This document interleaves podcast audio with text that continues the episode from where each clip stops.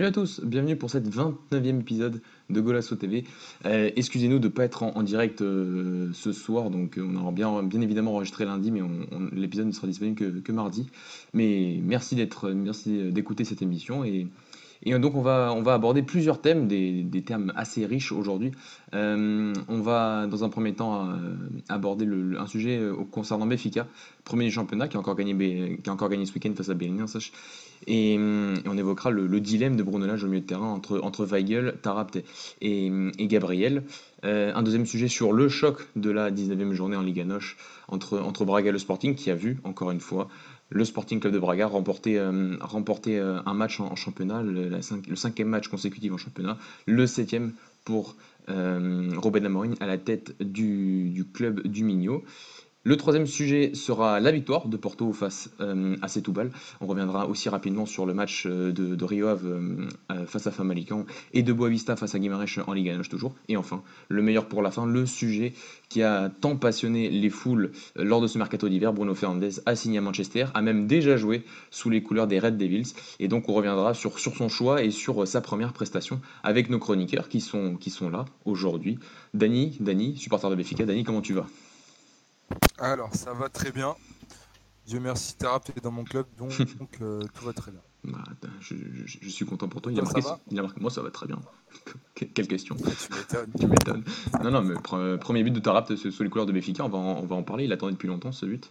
On a un autre Béfica avec nous aujourd'hui. Pedro, comment tu vas? Salut Mathieu, salut à tous les auditeurs. Bah écoute, ça va. De retour Ça va, ça va. Euh, ouais, ouais, de retour. De de retour de blessure. On va dire ça comme ça. On a aussi euh, Louis. Louis, comment tu vas, supporter de Porto? Ça va très bien, je te remercie. Ayez peur, ayez peur, ami Wavekist, ayez peur, samedi. Un Porto sans Mariga, un Porto sans Mariga, faites attention. On, va en parler.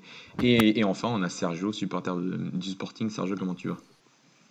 Ça va, merci. Salut à tous. Alors les gars, on va commencer, ben, on, va, on, va, on, va, pas perdre de temps, on va commencer donc par le premier sujet de, de, l'émission. Euh, un sujet qui sera plus porté donc sur, euh, sur, sur le milieu de terrain de Béfica, puisque, puisque a de nouveau joué, en tout cas il était titulaire face à, face à Bénin, et, quel match de la part du Marocain. Euh, donc on va aussi donc, se, voilà, se poser la question euh, de savoir euh, bah, qu'il y a bien deux places au milieu de terrain dans le, double pivot de, Bruno Lage et de son 4-4-2, mais il y a bien trois joueurs actuellement, euh, entre Weigel, la recrue star de ce mercato d'hiver, arrivé pour 20 millions d'euros en provenance du Borussia Dortmund, et, Gabriel, l'un des tauliers depuis, l'arrivée de Bruno Lage. Et, et, donc Tarapt, et donc, est-ce que la première question, c'est de savoir est-ce que c'est vraiment un dilemme d'avoir ces, ces trois genres-là, ou est-ce que c'est plutôt un, problème de riche de la part de Bruno Lage qui s'adaptera peut-être dans le futur en, fonction du match? Euh, Avec toi, Dani, j'ai envie de savoir déjà euh, qu'est-ce que tu as pensé de, la performance de Tarapt et est-ce que Béfica peut vraiment s'en passer euh, au vu des dernières performances qui n'ont pas été si glorieuses que ça en son absence? Bah, Je suis très satisfait de ces dernières performances. il n'était pas titulaire, mais c'était pas inquiétant dans le sens où euh, on avait un Gabriel qui était, qui était bon, euh, on a un milieu qui fonctionne bien, enfin qui commence à prendre forme. Mais euh, pour moi, il n'est pas, c'est pas non plus un jeu indispensable, mais quand il est là, il apporte quand même un plus, une différence. Techniquement, il est, il est vraiment au-dessus de la moyenne. Donc sur certains matchs, en fait, où on a besoin d'un apport plus offensif, du moins de, qualité individuelle plus, intéressante, bah, ça fait du bien de l'avoir. Je pense que pour ce match, c'était important de l'avoir dans, dans, le 11. Et puis contre, contre Porto, par contre, euh, bah, on verra bien, mais euh, que ça soit lui ou Gabriel, ça me gênera pas. Donc face, euh, est-ce que est-ce que ça peut pas aussi dépendre un peu de, l'équipe que tu vas affronter C'est ça en fait. Parce que Bellénia, ça au final, il me semble, a, joué un peu, un peu plus bas quand même sur ce match-là. j'ai vu que la demi hein. Ils ont eu. Ils ont, enfin, ça a été une, équipe qui pour moi justement n'a pas n'a pas mis le bus, vraiment voulu proposer son, son football euh, a été intéressante pour le coup par moment. Euh, mais euh, ce qui a fait la différence, c'est beaucoup d'individualité de, de. Mais pour moi, c'est ça en fait. C'est pour ça que je te disais que là, on pouvait avoir Tarapt. C'est dans le sens où pour moi, il n'y a pas vraiment de titulaire. Et, là, je le dis lui-même, c'est que selon l'adversaire, bah, on verra la, paire au milieu terrain qui fonctionne le mieux. Ce qui, est en face, enfin, ça dépendra en fait. Là, pour le coup, Tarapt avait les espaces pour. Peut-être on a besoin d'un jeu plus axial, je ne sais pas, mais par exemple, quand on a Gabriel, c'est là on a besoin le plus en fait de, nos latéraux parce que Gabriel apporte euh, tellement de solutions euh, par, ses, par ses transversales ou son jeu vers Grimaldo ou André Almeida sur le jeu long. Et en fait, ça dépend vraiment de l'adversaire, de, comment tu, comptes procéder à, tactiquement face à, face à lui. Quoi. ça dépend. Pedro, j'ai envie d'avoir ton avis sur, euh, sur, sur ce match, sur le match du milieu de terrain qui été aligné face à, face à et, et, ton avis aussi sur Tarab. Est-ce que, est que pour toi, est-ce qu'il est, il est indispensable au jeu de Béfica au jeu de Bruno Lage? Bah, Pour moi, euh, oui, Tarab est indispensable au milieu de terrain, mais, euh, mais Gabriel aussi pour moi. Après, en parlant du match contre Belenenses, bah, on va dire que je suis un peu, je suis un peu mitigé par rapport à la nouvelle recrue Weigel. Euh, c'est vrai qu'il est, euh, il, joue quand même assez sécurité. Donc euh, beaucoup de passes latérales, beaucoup de passes en retrait, mais son point fort c'est quand même la verticalité. Et depuis, le, depuis sa signature, depuis qu'il joue, j'ai pas trop vu de, de passes verticales qui, qui cassent des lignes et qui fait que on parle de Julian Weigel. Et, et avant qu'il arrive, je, bah, je suivais le club, hein, du coup, et euh, je, voyais la paire Gabriel Tarat, et pour moi, c'est tout ce qu'il faut au milieu de terrain. Il y a tout, il y a la créativité, il y a la technicité, il y a l'agressivité, et, je pense que pour moi, c'est ce milieu-là qu'il faudrait, euh, faudrait aligner contre Porto. Parce que euh, Porto, à mon avis, ça, va donner leur vie là, pour le match, puisque c'est une opportunité de, de revenir à 4 points. Et euh, ils vont mettre de l'agressivité, ils vont être là sur les deuxièmes ballons, ils vont, presser. Et je pense que sous pressing, euh, il n'y a pas mieux que, Gabriel et Tarat. Bah, je suis pas d'accord, tu vois. Dans le sens où, euh, pour moi, Veil, sous pression, je pense que c'est le meilleur joueur qu'on a. Dans le sens où notre problème à l'aller face à Porto, c'était la, première phase, la, première relance la construction, on n'y arrivait pas. On était sous pression et Florentino lâchait très vite le ballon, par exemple. Euh, j'ai l'impression qu'il peut tenir très facilement le ballon à ce moment-là. Et justement, c'est tout par-delà dans notre jeu. Et c'est là, c'est peut-être la seule chose que j'ai vraiment aimé chez ce joueur, pardon, c'est son sens du placement et la, manière dont il arrive à, trouver des solutions en fait à chaque situation. Tu vois, il lève euh, deux trois fois la tête avant, avant chaque action. Il sait où se mettre, il sait où, se placer pour que Robin Diaz ou Ferro lui fasse la passe. Et euh, chose que bon, les autres savent faire aussi, mais pas aussi bien pour moi. Mais dans le reste, par contre, je avoue que pour l'instant, je vois pas ce que Florentino peut lui envier, ou même les deux autres, hein, même Samaris pour le coup. Et j'attends plus, peut-être face à un adversaire plus compliqué, mais défensivement, pour moi, il coupe pas assez de ballons. Euh, des fois, il est un peu en retard. Après, peut-être qu'il n'a pas encore assimilé toutes les idées de l'équipe et euh, que ça viendra avec le temps, donc on va voir. Mais euh, pour moi, j'attends un peu plus aussi. Bon, bah, du coup, tu me rejoins un peu sur, sur mon point de vue. Oui, oui, totalement. Je te disais juste qu'en fait, pour moi, c'est dans le sens où pour moi il peut pas avoir de paire idéal. C'est dans le sens où il ça dépend de l'adversaire. Parce que si Porto décide de nous faire le même match qu'à l'aller, euh, avec un pressing très haut, on va vite être étouffé, etc. Bah moi je préfère avoir un Weigel au milieu de terrain, mais pourquoi pas un Tarap à côté? Parce qu'on avait vu qu'il était rentré, il avait été très bon euh, à la, en fin de mi-temps, même si notre match était mitigé. Mais euh, ça dépend en fait, encore une fois. Je pense que et du coup, là, tu... si tu es Bruno Lage, tu tenterais pas le 4-3-3. Tu penses pas que c'est le, moment idéal pour le tenter, non, non, Pour moi, es, ton équipe a la saisie des jeux, tu as fait ton, recrutement par rapport à ce, système de jeu, tu, tu basculeras jamais. C'est impossible. ton, ton Rafa est fait pour être 9,5 enfin dans ce dispositif. Je ne dis pas qu'il peut ne pas peut pas le faire. Je dis juste que je le vois vraiment pas euh, changer de plan parce que pour moi c'est ce qui est euh, le plus intéressant pour cette équipe là. Vraiment, genre, euh, je pense que c'est ce qui lui apporte de plus de, sécurité. Et pourquoi s'en séparer Pourquoi s'en séparer alors qu'on est sur euh, quoi 17 victoires, je crois? Ouais, 18, défaites. 18 victoires, une défaite. Donc pourquoi tu vas t'en séparer alors que bah, pour l'instant ça marche très bien, même s'il y a des matchs moins bien comme euh, ce week-end. Mais ce week-end pour moi c'était pas c'était pas tactique, c'était plus ces joueurs qui étaient qui pour moi à un moment ont, vraiment relâché après le 0 Pour moi ils ont voulu boucler trop vite le match comme l'a dit Bruno Lage. Mais il y a eu, euh, des moments de flottement et en face, ça pas, ça dormait pas. Ils sont vite revenus dans le match. Heureusement qu'on met vite le troisième but, mais euh, c'était vraiment des cas individuels parce que tu vois que Rafa était pas dans ce match, André Almeida aussi, mais tactiquement c'était rodé et c'était pas un problème avec, euh, pour moi de l'entraîneur pour ce match. J'ai une question par rapport à ce qu'a dit Pedro sur le, le fameux truc 4-3-3. C'est un sujet qui revient quand même souvent à, la- qui revient souvent à Benfica de, de ce retour au 4-3-3. J'ai un peu l'impression que quand c'est en 4-3-3, on veut le 4-4-2. C'est ça, on va le quand c'est le 4-4-2, c'est ça. 4-4-2, vous voulez le 4-3-3. Ouais, mais parce qu'on n'est jamais content. Mais hein. avec un 4-3-3, qui, qui tu mettrais plus en, en valeur que ce qu'il y, en a- ce y a actuellement? Parce que Pidi sur un. surtout, Voilà. attaquant peut, peut tenir le 4-3-3 comme ça en fait Ouais, j'ai envie de dire ouais, Diego Souza. Si, Ouais, si- si- Diego si- Souza, après, je- son niveau, je sais pas à quel, à quel niveau il est actuellement, mais C'est ça, mais il faut un, un, un neuf archi complet en fait. Il faut un gars très complet qui, qui sache quasiment tout faire en fait. Et des, des ailiers qui, qui plantent avec de la profondeur et tout. Bon, bah Pizzi, euh, ça sera compliqué à droite. Bah Rafa à gauche, c'est super, mais pour moi, on peut pas. C'est pas qu'on peut pas, c'est que là, ce que nous propose l'équipe, les dynamiques qu'on a avec l'équipe qu'on. ouais, J'ai placé dynamique, yes. Euh, c'est beaucoup plus intéressant en fait. C'est un 4-4-2, en tout cas avec les joueurs qu'on a. Je dis pas que l'année prochaine, si on a, je sais Pedrinho, qui arrive et deux autres trois recrues intéressantes, on pourra basculer, mais on est loin de ça. On est vraiment loin de ça là pour l'instant. Donc, euh, donc les gars, pour le match qui se profile, parce qu'il y a un match très important qui se profile, peut-être même le match du titre face, à, face au FC Porto Dragon, Ah, je comptais même parler de Euh, presque. Ouais, ouais. Non, non, non. Euh, sur, sur le match qui se profile face au, au Dragon, euh, quel double pivot vous mettrez à la place, euh, en tout cas, en fonction de, de ce que vous avez vu sur les derniers matchs face, euh, à, bah, face au FC Porto euh, le, le- le week-end prochain? Tu veux commencer, Pedro? Bah, moi, je l'ai dit tout à l'heure, c'est ça. Pour moi, j'aurais mis Gabriel et, et Tarat. Euh, Moi, euh, franchement, je sais pas.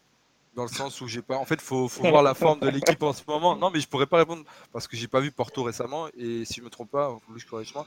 Mais euh, dernièrement, vous avez changé un peu de dispositif. Vous étiez pas en 4-3-3 le week-end dernier? Ouais, totalement. Genre- On est passé en 4-3-3 le week-end dernier avec euh, tout bah, ça veut dire que déjà tu as trois milieux. Donc euh, il y aura on sera en surnom ils seront en surnom milieu de terrain, donc forcément ça peut jouer. Ça dépend comment ils vont jouer en face en fait. Il n'y a que Bruno Lage qui peut le savoir. Il va se baser sur les deux anciennes rencontres, mais les matchs aussi ré- récemment de, de Porto face à des équipes qui ont peut-être à peu près euh, les mêmes euh, transitions que nous ou autres. Tu vois. Donc ça va dépendre de beaucoup de choses. Ça Mais va moi, être quoi? Ça, ça va être Danilo, Uribe et euh, Romario Barro?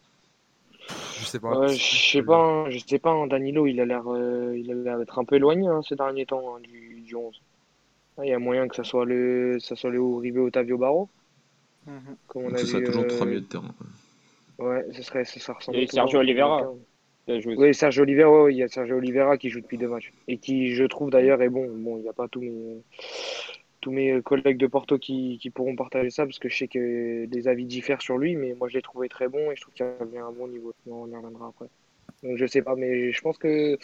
Et d'ailleurs, je vous parlais du 4-3-3 du côté de Porto, mais je suis pas sûr que le 4-3-3 soit forcément respecté euh, samedi prochain. hein. Il y a moyen que le 4-4-2 revienne Ça euh, hein, assez aussi, hein. basique avec le Marega devant, et etc. etc. Je pense que ça va juger sur la rencontre. hein, vont- Ah oui, oui, je pense que les deux ça coachs vont essayer de s'adapter. En tout cas, ça ferait un bon match de Les football. derniers matchs c'était souvent ça, hein, parce que c'était Ouais. souvent tactique. La dernière fois, quand on a Totalement. mangé l'âge, bah, là, il faudra voir comment ça va se dérouler.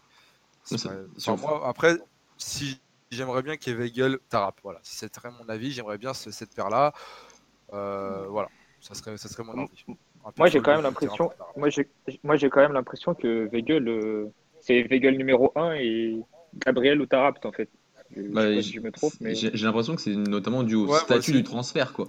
Mais j'ai C'est l'impression le que c'est transfert, un, peu quand même dans tous les ça. clubs, c'est que t'as ta, nouvelle paire de pompes et que t'as envie de la mettre, quoi. Et Weigel, c'est c'est exactement, ça, c'est exactement ça. euh, faut, faut, faut pas se le cacher. Donc, euh, donc ouais, c'est Mais c'est un peu le après- sentiment que j'ai, c'est que t'es obligé de mettre Weigel parce que c'est le transfert à 20 millions d'euros, c'est l'allemand qui vient d'arriver du Borussia ça. Dortmund.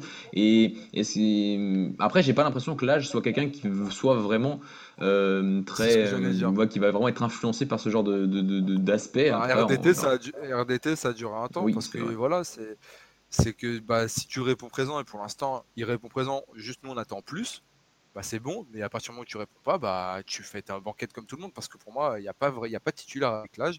Si t'es bon, tu joues. Si t'es pas bon, bah tu, fais- tu fais banquette. C'est tout. Ça va être son premier test face à Porto, en vrai, sous pression. Il va devoir, euh, Exactement. Ouais. Après, c'est vrai que. Sporting, il n'y avait pas trop de pression, t'as raison. Euh, ça- en plus, c'est Sergio qui dit ça. c'est Sergio qui dit ça, donc j'étais obligé de répondre. non, mais euh, dans un gros match en jeu, oui, ce sera le, le premier. J'avais loupé, j'avais loupé. Non, mais c'est pas grave. Tu as tendu une perche, là, j'étais obligé.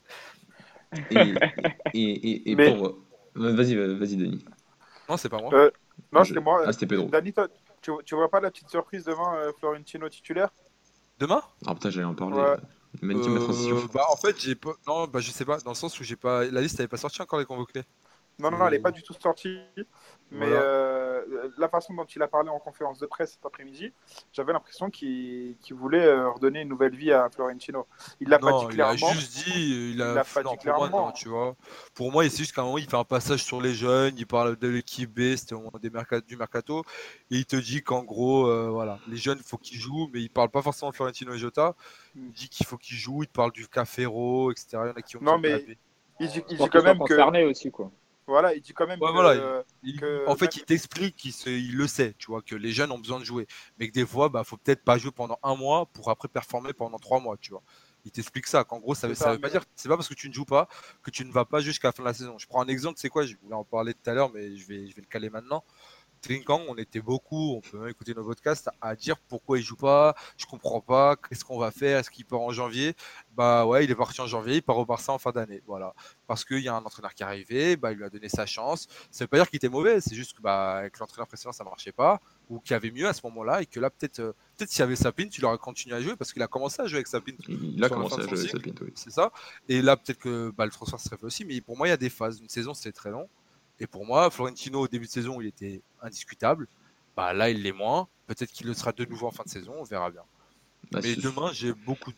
Pour moi, on va rester sur la même paire au milieu de terrain où ça sera Gabriel Weigel, mais je- ou même Samaris. Mais je pense pas que Florentino jouera. Après, peut-être je me trompe, hein, mais j'ai du mal à, à voir ce. Oui, son cas. Dani, mais le cas Florentino ne s'inquiète pas, parce qu'au final, il y, a, il y a un mois, un mois et demi, on dis, on comprenait pas déjà que du jour au lendemain, il ne même plus dans les convocations, et là, ça fait presque un mois et demi qu'il est quasiment plus au final dans les convocations, et, j'ai entendu, on, on a- souvent dit dans la conversation que attendons la fin de la saison pour voir son cas, mais c'est quand même super inquiétant de voir qu'au bout d'un mois et demi, moi, il est, il passé titulaire quand même indiscutable à quatrième, limite loin derrière les trois euh, que sont Weigel, Gabriel et Tarapt. Mais d'accord, mais voilà. Moi, pour moi, en fait, tu joues, as deux, deux postes, tu as, deux mecs par poste. C'est simple. Pour moi, Gabriel et Tarapt, ils sont en concurrence tous les deux pour le même poste. Pour moi, le concurrent direct de Weigel, c'est Florentino. Même si on voit Samaris euh, souvent dans les convocations, c'est juste parce que Samaris, c'est le gars, je suis désolé, peut-être dans l'équipe qui est le plus professionnel et qui a aussi cette étiquette de pouvoir faire défenseur et milieu de terrain en même temps. Chose que Florentino ne peut pas faire. Il n'est pas défenseur. Il ne peut pas jouer à ce poste-là ou du moins s'il le fait, il sera très limité, il sera pas aussi complexe que Samaris. Euh, tu vois, sinon, c'est son, concurrent direct, c'est Weigel. C'est-à-dire que si Weigel il se blesse dans, je sais pas, je l'espère pas, mais dans un mois, tu, risques de voir Florentino très vite dans un convoque. Si Tarak ou Gabriel, il y aura peut-être cette paire qui reviendra. Si ça ne fonctionne pas, le revoir très vite dans le 11 et au final, on se dira juste qu'il y a eu une phase où c'était moins bon. Là, on voit Servi qui, au final, euh, l'année dernière devait partir. Là, il est titulaire indiscutable, ovationné par, euh, par le Stade Rouge qui te dit que dans trois mois, c'est pas Jota qui sera dans ce cas-là? Moi, après ça, c'est mon souhait, mais ça peut arriver aussi. Pour moi, c'est des phases dans la saison. Il n'y a aucun qui m'inquiète dans le sens où j'étais inquiet s'il serait parti au Milan AC parce que ça veut dire que du coup, le club n'avait plus de place pour lui. On l'a gardé volontairement, il y a eu des contacts pour lui, on l'a pas fait partir, ça veut dire qu'on compte sur lui, qu'on le veut dans le projet. Donc à partir du moment où tu le veux dans le projet et que tu as sorti Feissa, tu as sorti un peu tous les joueurs qui étaient hors du projet, que même nous, on comprenait pas ce qu'ils faisaient encore ici, bah, c'est bon, là pour moi, il aura son temps de jeu. Euh, Il y a la- il y a l'Europa League, l'année dernière, on a fait tourner. hein. Pour moi, il peut très bien jouer l'Europa League encore. hein. On Mhm. connaît l'âge en, en, ça- en- en- la Commission européenne, il aime bien faire jouer ses petits jeunes. Ça risque d'arriver, on peut voir du Jota, du Florentino. Et pour moi, il y aura, il y aura forcément des blessures comme dans tous les effectifs. Euh, je sais pas à quel poste, mais on, peut, on pourra peut-être voir Jota titulaire, Florentino. euh, même, Tu euh, penses vraiment qu'il va faire tourner en Europa League cette fois? Oui, bah, il l'a fait en Ligue des Bah, Champions. après, t'affrontes le Donetsk, League. c'est quand même le premier match. T'affrontes pas oui, euh, Galatasaray. Ouais, T'as- Ouais, mais Francfort, t'as fait tourner aussi. Je suis désolé. Oui, mais Oui, regarde, mais- regarde oui, ce qui s'est mais- passé. Mais bien, mais, Justement, mais je dis pas que le résultat sera le même. Je dis juste qu'il le frappe certainement. Pour, pour- parce que euh, il a peut-être parce que contre contre je sais pas contre Shakhtar, on aura besoin de d'autres dynamiques apportées par certains joueurs. On aura besoin de voilà, on aura besoin d'autres choses et donc il fera tourner forcément. Je dis pas que c'est dans le sens économiser des On joueurs. verra, mais j'en suis moins sûr que toi. Ouais, je sais pas. Pour moi, moi connaissant l'ai- j'ai rarement vu aligner plusieurs compétitions, compétitions d'affilée, aligner à chaque fois le même 11. Je en tout cas, c'est rarement arrivé. Que ce soit en Coupe du Portugal ou autre, ça n'arrive quasiment jamais. Je crois que la seule fois où ça arrive, c'est quand on a joué Braga en Coupe du Portugal, et même ça, il y a eu Zlobin et Ouais. peut-être Thomas Tavares à droite, où il fait une de ses meilleures perfs. Il y a toujours du changement, donc pour moi, demain, par exemple, pour moi, je mets Thomas Tavares de latéral droit, et tu verras euh, André Almeida contre Porto. D'accord. Euh, tu vois. Pour, euh, pour finir sur, sur Benfica, est-ce que vous avez des choses à rajouter sur le match à sa euh, notamment sur le but de Chiquinho et son, rentrée, son entrée Lui aussi, il avait été un petit peu, je vais pas dire au placard, loin, loin de là, mais il n'avait pas été titulaire sur les deux derniers matchs euh, vis-à-vis de la, la grande forme de Rafa Silva. Est-ce que vous avez quelque chose à rajouter sur, sur ce match? Ouais, non, pour, pour Chiquinho, c'était très bien. C'est une, bonne, c'est une bonne chose qu'il soit rentré comme ça, mais je voulais surtout dire qu'en fait, ça montre, ce qu'avait dit là, c'était qu'en réduisant le nombre de places et en ayant toujours des concurrents, tu vois que Tarap n'était pas titulaire, il joue, il performe, Chiquinho rentre, il performe. Euh, contre Sporting ou le match d'avant contre Ave, il rentre, il performe. Tu vois que ça leur fait peut-être un peu du bien d'avoir seulement un seul concurrent et de te dire, bah, je vais tout donner parce que si je fais bien à ce match-là, bah, au final, il n'y a qu'une place, tu vois, on est deux, bah, tu t'as plus envie de rentrer dedans, tu vois. Alors que quand t'as 3-4 gars, bon, euh, voilà, t'es un peu moins dedans. Là, euh, ça fait plaisir de voir y a- que chaque mec qui rentre bah, répond. Je pense que Zlobin ne va pas répondre demain, mais je pense que si on place, tout le monde répond. Et est-ce Voilà. que, est-ce que tu es rassuré de te dire que maintenant, au poste de 9,5, tu as deux joueurs potables, voire même très potables, que, alors qu'au début de saison, on avait quand même cette inquiétude par rapport euh, à ces deux joueurs-là qui étaient blessés en plus Clairement, mais et c'est là où tu, là, je suis clairement rassuré parce que c'est là où tu vois que un effectif qui est trop, euh, trop conséquent ou trop nombreux, pardon, c'est un problème parce que tu étais là à dire, bah, il y a RDT qui passe en 9,5. Ensuite, tu as peut-être Chiquinho, mais tu as Jota qui va adapter là parce que tu as Caio Lucas à gauche. Et là, tu vois que par deux départs, tu te dis, bah, en fait, Servi Jota, c'est à gauche. Rafa Chiquinho, c'est en 9,5. Mais que potentiellement, bah, tu peux avoir un gars qui peut jouer à gauche ou en 9,5 qui est bon dans les deux postes, donc je parle de Rafa. Et qu'en fait, le fait d'avoir peu de concurrents, enfin un effectif moins, moins, moins plus réduit, pardon, plus réduit, mais qui est assez polyvalent par euh, le nombre de postes qui- qu'ils arrivent à, à avoir. Parce que Tarab, il peut jouer 8 comme 9,5 en fin de match. Enfin, Mm. c'est intéressant en fait de voir que tes joueurs ont, ont une palette euh, tactique et technique très variée. Bah, ça, c'est très fourni, pardon. C'est super intéressant et, et franchement, c'est ça qui me rassure le plus. Après, je pense qu'au là, on est super content, on, on trace une bonne phase, mais c'est surtout en Europa League, je pense, face à des adversaires, même contre Porto ce week-end, qu'on verra ce qu'on ce qu'on peut, ce que vaut cet effectif en fait face à des gros, à des grosses équipes. J'ai rien contre Sporting, hein, mais je veux dire là, pour vraiment juger, pour des matchs vraiment décisifs, euh, c'est euh, là qu'on verra si, euh, bah, si, ça, si notre recrutement a été intéressant et si euh, bah, on est vraiment dans, on est vraiment en train de réaliser une très très bonne saison comme on, comme on le prétend. Même contre le, le, le Braga de Ruben Amouri, hein, ça va être intéressant. Oui, ah oui, non, mais moi j'ai, actuellement j'ai vraiment peur de ce match. C'est pas du bluff, c'est que ça va être très compliqué quand ils vont venir à vous, je pense. Ça, ça, ça, ça va être intéressant. Oh. Ouais, magnifique sincèrement, transition. Magnifique pas transition. nous. Non, mais Magnifique, sérieusement. magnifique transition pour, euh, pour, pour, pour le choc. Au final, c'est le, choc de cette, de cette 19e journée en, en Liga. Braga recevait le, Sporting euh, hier, donc, euh, le, dimanche. Euh, une victoire 1-0, but de, de l'homme dont, tout le monde parle actuellement à, à Braga, Francisco Trincão. Euh, mais donc, euh, donc 1-0, victoire, victoire de Braga qui remonte à la, à la troisième place. Euh, donc un Braga qui, qui remonte à la troisième place du, du, championnat, du championnat, qui avait 8 points de retard à un moment lorsque Ruben Amorim est arrivé sur, sur, le, sport, sur le Sporting. Euh, Sergio, j'ai envie de commencer par toi, puisqu'au final, c'est un- c'est c'est une des interrogations qu'on avait, bien évidemment. C'était le premier match sans Bruno Fernandes. Un Silas qui a tenté d'innover, qui a mis un 3-5-2 en place euh, hier euh, face, face à Braga, qui avait une grosse supériorité au milieu de terrain. Ça ne s'est pas du tout traduit par des buts. Euh, Qu'est-ce que tu as pensé du match de ton équipe et de cette première performance sans Bruno Fernandes qui a quitté euh, le Sporting la semaine dernière? Ouais, alors on, se demandait tous euh, comment allait jouer le Sporting sans Bruno Fernandes. Euh, je m'attendais pas tout de suite à, la défense à 3. Euh, je pensais qu'il allait quand même conserver son, son 4-2-3-1 euh, encore quelques matchs. Euh, mais il a tout de suite. euh, je pense que ça, ça lui tient à cœur de mettre ce, ce schéma tactique en Mm. place. Et euh, bon, c'était un 3-5-2. Parfois, on voyait un 4-4-2. C'est pas, enfin, il est, il était, il est pas encore bien, Bien rodé. ouais. bien intégré par l'équipe. Ouais, pas- il n'est pas encore bien intégré par l'équipe. Bon, je pense que l'élément qui est censé remplacer Bruno Fernandes techniquement n'était pas encore là. C'était Vieto qui est entré en cours de match. Du coup, on a vu un, milieu de terrain euh, où ils étaient nombreux, mais techniquement, c'était pas pas top. Il y avait Eduardo, il y avait euh, Bataglia. Eduardo qui a fait plutôt euh, de bons gestes, mais physiquement, il était cuit. au bout d'une heure de jeu, il était cuit. Et c'est lui qui ne suit pas l'action d'ailleurs sur le but de, de. Et alors, on, est bien entré dans le match. on a fait 10 bonnes minutes. J'étais plutôt surpris, mais au milieu de terrain, même dans, la production du jeu, ça a été catastrophique et Braga a complètement pris le dessus sur Sporting. Euh, on n'a pas vu, euh, on n'a pas vu de football euh, dimanche côté Sporting. C'est vraiment un des pires matchs contre les gros. C'est un des pires matchs. Porto, c'était très bien. Benfica, c'était moyen, mais face à Braga, là, c'était catastrophique.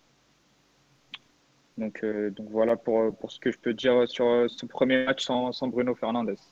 Parce que moi, ce qui m'a le plus déçu au final dans ce match, c'est que tu essayes de mettre un. Si là, essayé de mettre un, milieu à 3 pour, euh, surtout pour éviter que Braga utilise son double pivot entre Horta, France, Sergio, et qui en plus est un double pivot qui est absolument euh, loin d'avoir des caractéristiques défensives, parce que Braga ne pouvait pas aligner Paling parce qu'il est prêté par le Sporting, et Novach était suspendu après son carton rouge face à ce mercredi dernier.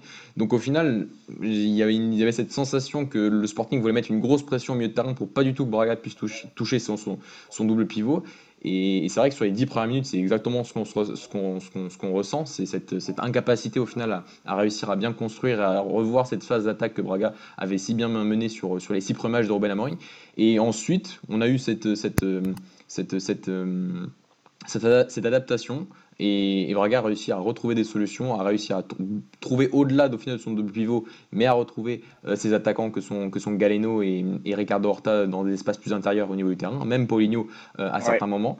Et, dès que Braga au final a trouvé cette solution-là euh, voilà, vers, vers, le quart d'heure de jeu, et eh ben on n'a plus vu le Sporting qui, a, qui a donc qui, n'a réussi au final qu'à être dangereux au final que sur certaines, certaines offensives en transition offensive. Donc, euh, donc c'était le point un peu décevant au final. Et c'est vrai qu'on a vraiment senti le, manque d'un joueur créatif, d'un joueur capable de prendre la bonne décision dans les 30 derniers mètres, comme l'était bien évidemment Bruno Fernandes et comme aurait dû l'être un Vieto qui, aurait été à 100% et qui, à mon avis, s'il était à 100%, aurait joué euh, hier à, la place d'un Rafael Camacho que j'ai trouvé très moyen. Je sais pas ce que tu en as pensé, Sergio, à ce poste un peu de, de 9,5 autour de, autour de Sporar. Donc, euh, ouais, Moi, je ne suis pas du tout convaincu par ce poste-là euh, pour euh, Raphaël Camacho. moi non plus, je pense que c'est un, pur joueur de côté. Hein. Ouais. Ah, exactement, et je pense, j'espère que ça ne va pas continuer. Et je suis totalement d'accord avec toi, et je pense que Sporting aurait pu faire mal à Braga, mais que Braga mm. a su défendre en attaquant, en fait, tout simplement. on a on a, on a mis en difficulté Braga au début. La seule chose qu'ils ont, qu'ils ont fait, c'est qu'ils ont mis le pied sur le ballon, ils ont commencé à jouer au football. Et impossible pour le Sporting de ne serait-ce que de contre-attaquer, c'était que, que du long ballon sur Sport. Et, et, voilà, donc euh, mais... première minute très bonne et ensuite euh, effondrement. Mais j'ai une question, Sergio. Euh, pour toi, euh, Camacho, c'est pas un latéral vraiment? Lui, il dit que non, mais est-ce que dans, dans ses qualités et dans dans ses aptitudes, c'est un latéral pour moi. Un latéral euh, défensif, tu veux parler? Oui, oui, défensif, ouais. Ouais. Euh, moi, de, moi, de ce que j'ai vu, je n'avais pas suivi sa carrière avant Sporting, mais de ce que j'ai vu là sur les derniers matchs où il a été titulaire, sur le côté, il était vraiment bon. Euh, en tant qu'ailier, il était vraiment bon.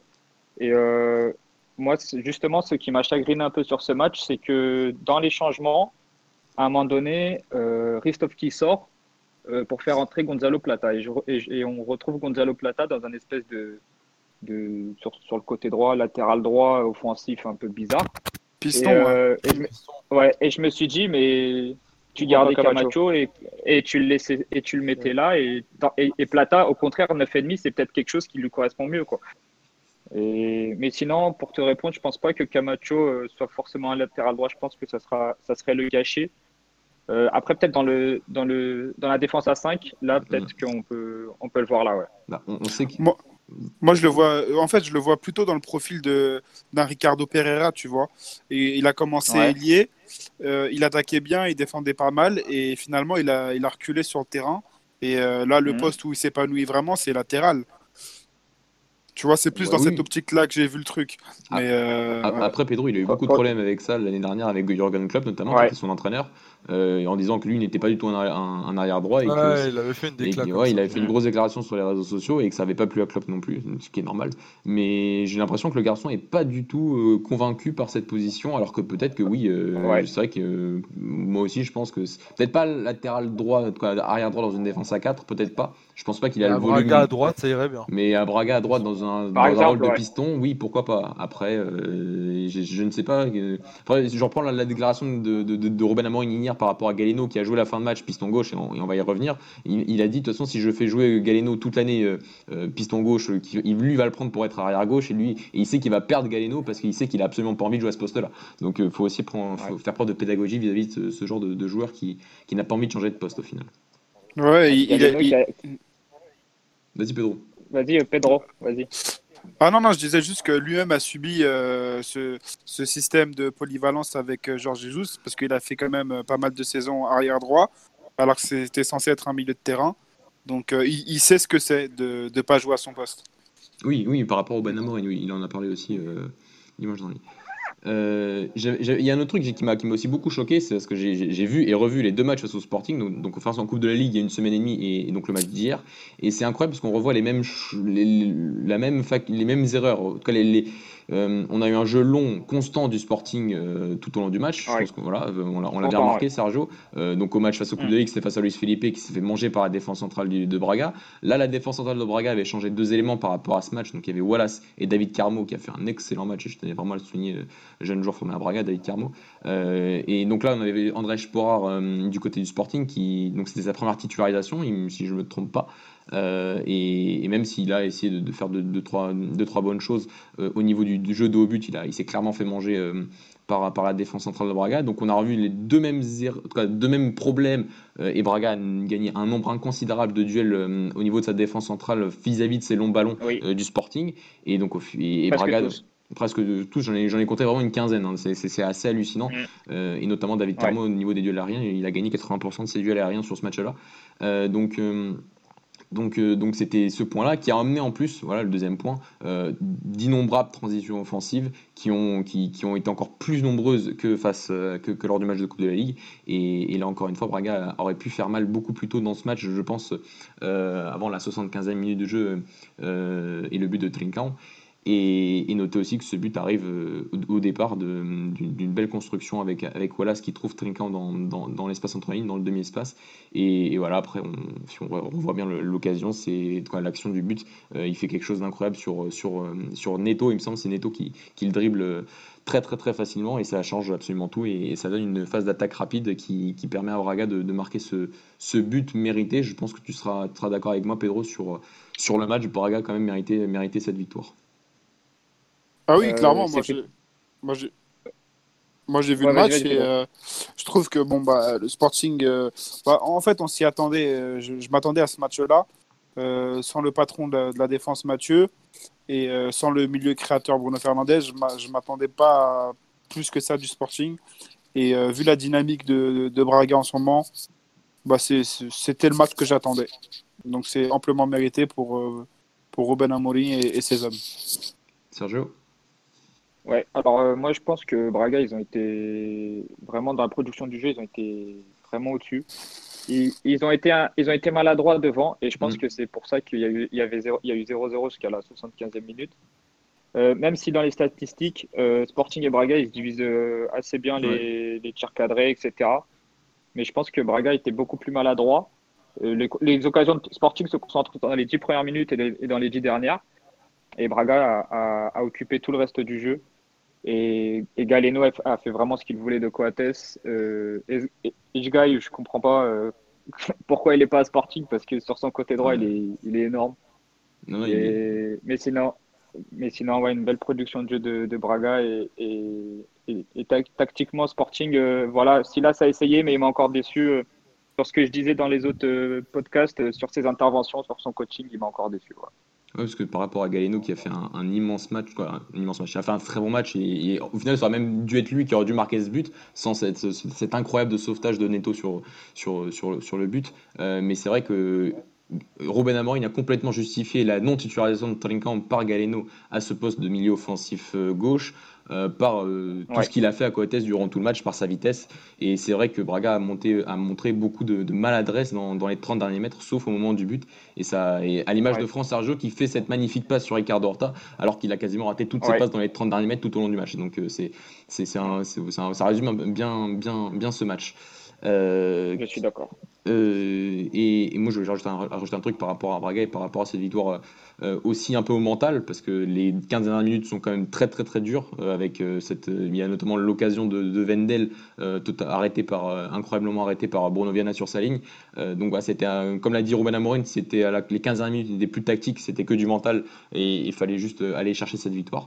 Et c'est la deuxième fois que Braga arrive à faire ça, notamment donc hier et face au FC Porto en, il, y a, il y a deux semaines. Et donc ça montre aussi une, une, équipe qui n'est pas que qui n'a pas que amélioré toutes ses facultés au niveau tactique par l'implémentation de ce, 3-4-3, mais qui a aussi euh, beaucoup, beaucoup, beaucoup, je ne sais pas, mais en tout cas progressé sur le côté mental et, le côté, euh, euh, en tout cas l'aspect de pouvoir aussi souffrir dans ce, dans ce genre de match où il faut aller chercher les trois points. Je, je ne sais pas si tu as quelque chose à rajouter, Sergio. Ouais, moi juste un dernier truc à rajouter bah, pour, pour, rebondir sur ce que tu dis.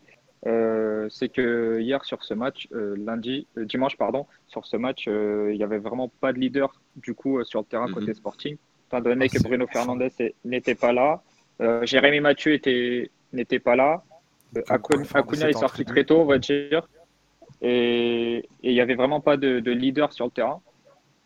Et du coup, je pense que c'est un tournant important pour le Sporting aujourd'hui, c'est de de faire émerger ses leaders maintenant dans, dans l'effectif et que chacun puisse assumer un peu ses responsabilités qui n'étaient que sur Bruno Fernandes auparavant. Sergio Ouais. Sergio, dans l'effectif et aussi euh, en présidence, hein, parce que là, c'était chaud quand même. mais ça, ça, il faut pas, ça, il faut pas me lancer là-dessus. on n'a pas le temps.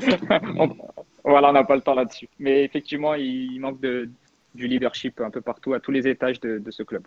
Ouais. Euh, donc on a fini pour l'analyse de ce, de ce, match et donc cette, victoire de Braga qui donc remonte à la troisième place du, championnat alors qu'ils avaient 8 points de retard, on le rappelle, sur le Sporting en, début, début janvier. Euh... c'est une brunolage. Hein. Ouais, c'est, ouais, sauf que c'est une brunage pour la troisième place, hein, pas, pour, pas le titre. Hein, mais, bon, non, il, fait, il, fait, mieux que l'âge en Coupe de Ligue parce qu'il la gagne. C'est vrai, c'est vrai. On savait qu'il était meilleur de toute façon. Donc on va, on va passer au troisième sujet de la, de la, soirée. Euh, donc on va revenir un peu plus longuement bien sûr sur le match de Porto euh, à Setúbal avec Louis et, et, parler un petit peu bah, d'une confrontation qui était une belle confrontation euh, entre Rio et, et Famalicão et, et, de Guimarães qui a encore qui a encore perdu des points assez incroyablement à Boavista. Louis, j'ai envie de te lancer donc sur sur, sur Porto sur ce match à Setúbal face à une équipe que tu bats depuis 30 ans exactement. c'est impressionnant. Putain, ils reviennent en forme comme cette équipe de Porto là. Il fait des blagues, lui, parfois, c'est incroyable. C'est hilarant. Euh, Louis, non, je, oui, je t'écoute. Euh, Qu'est-ce que tu as pensé, bien sûr, de ton match, donc 4-0, euh, donc face à une équipe qui, ont, qui, a, qui, a, été quand même très très faible sur, sur, sur à domicile euh, sur ce match-là, mais surtout parler de, de ce Porto qui s'est imposé sans, sans Moussa Maraga, en tout cas qui n'était pas titulaire. Euh, donc voilà, qu'est-ce que tu as pensé de ce match et est-ce que est-ce que c'était un, une vraie évolution dans le jeu de Porto que de ne pas voir euh, Moussa Mariga sur le terrain Une vraie évolution, je sais pas. Si ça a fait du bien, je pense que oui. Ça s'est vu tout de suite sur euh, notre jeu, sur notre dispositif. Du coup, on est en 4-3-3 avec euh, Tiquinho seul en pointe et Luis Diaz et Corona pour l'accompagner sur les côtés. on a su en fait, en fait, on le voyait surtout que le jeu était beaucoup moins stéréotypé. On essayait quand même plus de repartir par derrière, construire proprement notre jeu, qui n'était pas du tout le cas et ce qui a été rarement cette saison. Euh, tu sentais qu'il y avait quand même d'autres idées de jeu. Bon, ça restait encore quand même assez laborieux. En plus, il y a une équipe de Setúbal qui était euh, euh, mauvaise, très mauvaise, même s'ils étaient sixième du classement avant, avant le match et maintenant ils sont neuvième si je ne me trompe pas. C'était mauvais en face. J'avais l'impression qu'il n'y avait même quasiment pas de rivalité. Donc, je vais pas totalement me focaliser sur ce match-là. Et je vais juste prendre ça comme un rebond et un regain de confiance dans le vestiaire et même pour l'entraîneur. On sait ce qui s'est passé euh, ces deux dernières semaines. Donc euh, c'était de bonne augure de mettre le plein de confiance avant le Classico. Et euh, j'espère qu'on va attaquer avec les meilleures armes possibles le match de samedi. Mais bien sûr, il y a Viséo avant. Mais on sait très bien que les pensées premières sont déjà. sont déjà pour, euh, pour samedi. Euh, tu as parlé de ce joueur tout à l'heure. euh, il était titulaire Ouais. aux côtés d'Uribe et, et d'Otavio. Euh, Qu'est-ce que tu as pensé de son match? Il, il est de, il, est- il- il a l'air de, quand même d'être de plus en plus dans les options de Sergio Conceição, beaucoup plus qu'en début de saison. Euh, donc, euh, qu'est-ce que tu as pensé de, de sa performance? Est-ce que c'est vraiment une solution viable sur, sur le long terme du côté de Porto? Bah, euh, si on se rappelle bien, on- ça ressemble un peu à l'année où on a été par rapport au rôle de Sergio Oliveira. Bien sûr, je remets, euh, je remets des pincettes. Si vous vous souvenez, c'était Danilo qui était en méforme. Après, il s'est blessé. Sergio Oliveira avait pris son poste au milieu de terrain. Il avait fait six mois Il euh, avait fini la tonitruant, saison, euh, ouais, il avait fini la saison. Il avait fait une deuxième partie de saison assez tonitruant du côté de Porto. Il a été vraiment bon sur, euh, sur tout ce qui tout ce qu'il savait faire. Euh, là, ça ressemble un peu. Du coup, on voit que Danilo est en méforme. Conceição qui refait confiance à Sergio Oliveira. Tu sentais que le premier match, il lui manquait encore deux trois automatismes, un peu de rythme. Mais là, là, sur le deuxième match, je l'ai trouvé encore beaucoup plus en jambes. J'ai bien aimé. Bah, on sait très bien qu'il a une qualité de passe et une qualité de, de, de coup de pied arrêté assez, euh, assez bonne, assez au-dessus de la moyenne. Euh, j'ai vraiment bien aimé et ça me gênerait pas et j'aimerais bien même qu'il commence samedi d'ailleurs. Je trouve que, je sais pas, je trouve qu'il rapporte un, je sais pas, je sais pas comment t'expliquer, tu sais, une, une solidité défensive, mais il va tr- très bien vers l'avant. Il a une meilleure qualité de relance que Danilo, par exemple. Et donc, euh, c'est ça que j'ai bien aimé chez lui. Et euh, ouais, voilà, c'est ce que je dois dire sur Sergio Oliveira. Et d'ailleurs, ça fait plaisir qu'un enfant du club comme ça euh, revienne et reprenne un peu du galon. Et C'est plus un Et enfant, du un plaisir. papy du club. hein. Ah. oh, Et- papy, tout de suite. Et, et sur Danilo, c'est, il n'était pas convoqué.